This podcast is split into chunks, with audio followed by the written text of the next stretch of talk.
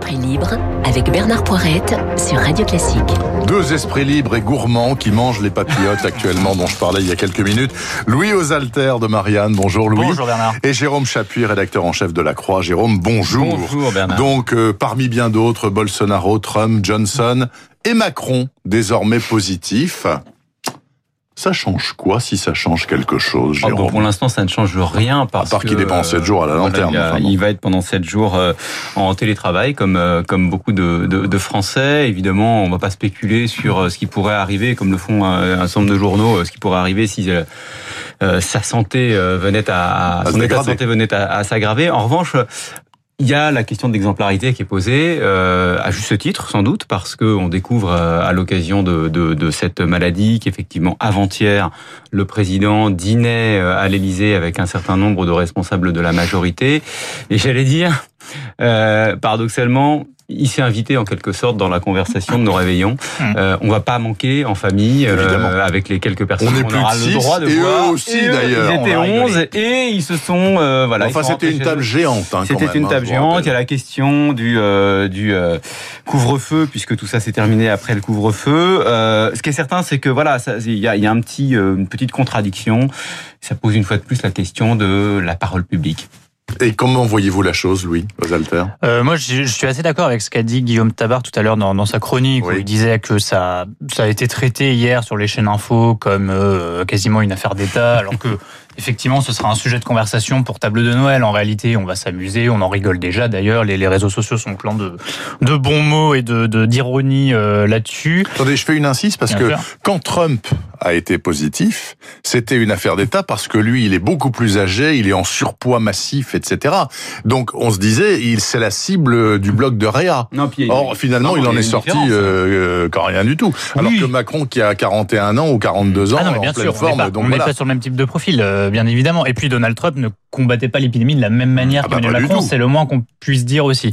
Euh, su- sur l'exemplarité, moi, en fait, ça, je pense qu'il y aurait moins de commentaires un peu acerbes euh, sur les réunions euh, dans la salle des fêtes de l'Élysée si le gouvernement ne s'était pas autant ingéré dans nos vies, si, si euh, le Premier Ouais. ministre ne- n'en était pas euh, venu jusqu'à nous conseiller le nombre de personnes qu'on pouvait inviter à la table de Noël. C'est ce que disait Hamon. Le, le- bah voilà, le retour de Boomerang aurait été moins violent à mon avis pour lui. Il y aurait eu moins de raillerie et moins de, de colibets si le gouvernement n'avait pas euh, n'était pas entré dans un détail parfois un peu absurde sur les normes à respecter jusqu'à nous expliquer euh, comment on devait se comporter dans nos vies privées ou à l'intérieur de chez nous. Voilà, bah là, là, je trouve que c'est légitime qu'il y ait ce retour de Boomerang parce qu'effectivement, Emmanuel Macron, comme beaucoup de Français, organise euh, en fait euh, chez lui ou en tout cas à l'Élysée des réunions avec ses plus proches. Voilà, même si c'est pour travailler, ils étaient à table jusqu'à euh, une heure très avancée, Mais jusqu'à pas des booms à 500 comme à Marseille ou à Strasbourg. hein. voilà, donc je pense que compte tenu de- des prises de parole du gouvernement multiples, répétées, parfois absurdes, euh, et jusqu'à une- un certain niveau d'in- d'ingérence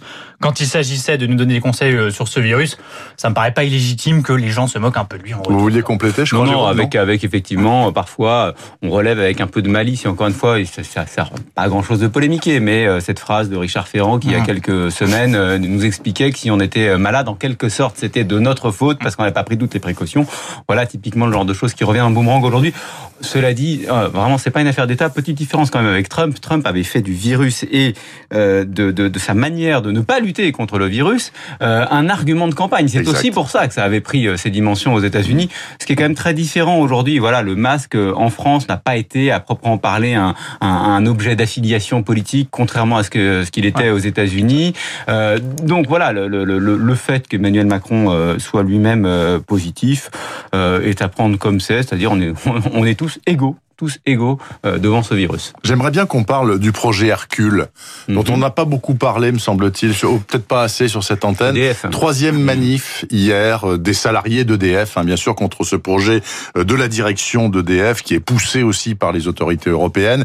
Euh, Pour faire très simple, pour les auditeurs qui savent pas ce que c'est, on couperait EDF, qui est actuellement une seule entité, en trois morceaux. Donc une partie nucléaire qui resterait totalement publique, le reste, le commercial et l'hydraulique, etc., qui deviendrait semi-privé avec des introductions en bourse, etc. Bon, est-ce que de ce que vous savez de ce projet Hercule, dont les salariés ne veulent absolument pas, ils disent que c'est la fin d'EDF et que euh, nous, qui sommes tous euh, ou presque clients d'EDF, on va payer la facture à la fin. C'est un assassinat de ce truc qui marche plutôt pas mal, qui est actuellement à 85% sur fonds publics, hein, 85% l'État.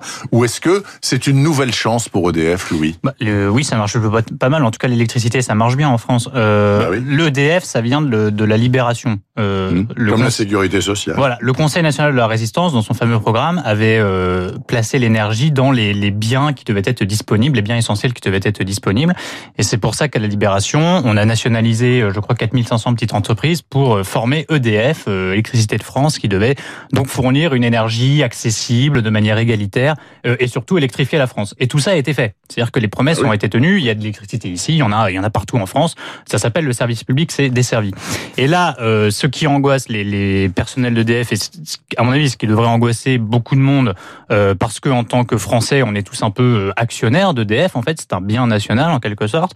Euh, c'est que on, revient un peu en arrière. On va remorcelliser ce qui était devenu euh, un service public, une, pas seulement une entreprise publique, mais un, un, véritable service public. Ce qui est déjà arrivé à et, la SNCF. Oui, bien, et voilà. Et j'allais faire la comparaison avec la, la SNCF, c'est peut-être un de nos, nos sujets suivants. Euh, c'est qu'en fait, sous l'impulsion de la mise en concurrence euh, européenne et anglo-saxonne, euh, on en vient à considérer comme des entreprises privées devant générer des profits, ce qui était en réalité des biens nationaux public qui devait assurer un service public. C'est pour ça qu'on les mettait en monopole. n'était pas la priorité. Exactement. Et là, le, le projet de scission, c'est qu'on va, en fait, on va scinder ce qui est un peu stratégique et en difficulté, qui est le nucléaire, qui va rester public et donc à la charge du contribuable, et des activités qui sont un peu plus rentables, et notamment la distribution, Enedis, qui est amenée à être cotée en bourse. Donc on voit bien en fait toute l'influence euh, néolibérale en réalité euh, de la mise en concurrence, qui, qui, ce qui, là où ça confine à l'absurde, c'est qu'on en vient à considérer comme des entreprises parfaitement normales des entreprises qui en fait avaient été faites non pas pour générer du profit, mais qui avaient été faites pour assurer aux Français un service public mais le monde équitable. A changé. Le monde a changé, Jérôme Chapuis. Donc du coup, les patrons d'EDF disent bah oui, mais enfin le DF de 2021 ne peut pas être celui de 46. Oui, vous avez raison Bernard Poirette, mais là, je crois que je vais être d'accord avec avec Louis. Le monde a changé, mais il a changé deux je... fois. Il a changé deux fois. Une première fois avec effectivement euh, le, le, le, libéralisme, le triomphe libéral des années 80-90 sur lequel nous vivons encore, mais ça vous a pas échappé qu'aujourd'hui aujourd'hui, et notamment ça se voit euh, avec avec la crise du Covid, ah oui. le grand retour de l'État et la nécessité d'avoir une vision avec les grands blocs par ailleurs, parce que le Covid ne, ne, ne, euh, ne, fait que révéler le nouveau monde dans lequel nous entrons, des grands blocs qui nécessitent une vision, une vision au niveau européen. Et ce qui est très intéressant dans cette affaire, c'est que on parle du projet Hercule, mais en réalité, il s'agit donc de pour la France de pouvoir financer euh, l'électricité euh, de demain et même d'après-demain pour les Français. Et en échange, en échange, au nom de dogmes qui sont finalement anachroniques aujourd'hui, qui sont ceux euh, de la, la, la, concurrence pure et parfaite sur des marchés de services publics, ce qui est une grande question et qui ont été mis en place il y a euh, 30 ans. En échange, la Commission européenne exige de la France une sorte de euh, ce qui, en tout cas, ce qui s'apparente à un début de démantèlement. Donc, partant de là, oui, le monde a changé, mais la question est de savoir si euh, c'est pas le service public d'EDF qui est anachronique. Je pense que ce qui est anachronique aujourd'hui, ce sont les, les règles euh, qui, qui, fondent les décisions européennes euh, qui, qui risquent d'aboutir à, à ce démantèlement d'EDF. Ah, écoutez, je suis surpris. Euh, enfin, je vous connais un petit peu par ailleurs, et ce que j'entends là me surprend. Bon, d'accord, ok, c'est très bien. Dites, euh, on garde, on, on, va essayer de tout faire rentrer en deux minutes quand même. oui. euh, euh, justement, à propos d'ouverture à la concurrence, il y a deux lignes intercités que que la SNCF devait impérativement mettre à l'ouverture à la concurrence. Nantes-Bordeaux, Nantes-Lyon, intercité, hein, pas du TGV. Personne n'en a voulu, aucun candidat, sauf SNCF. C'est la preuve par la Ça veut dire quoi c'est le même ça sujet, veut dire Bernard. quoi bah, C'est un peu le même sujet. C'est le même sujet. C'est-à-dire que la SNCF, c'est pareil. C'était un monopole public qui devait assurer l'équilibre du territoire par les transports.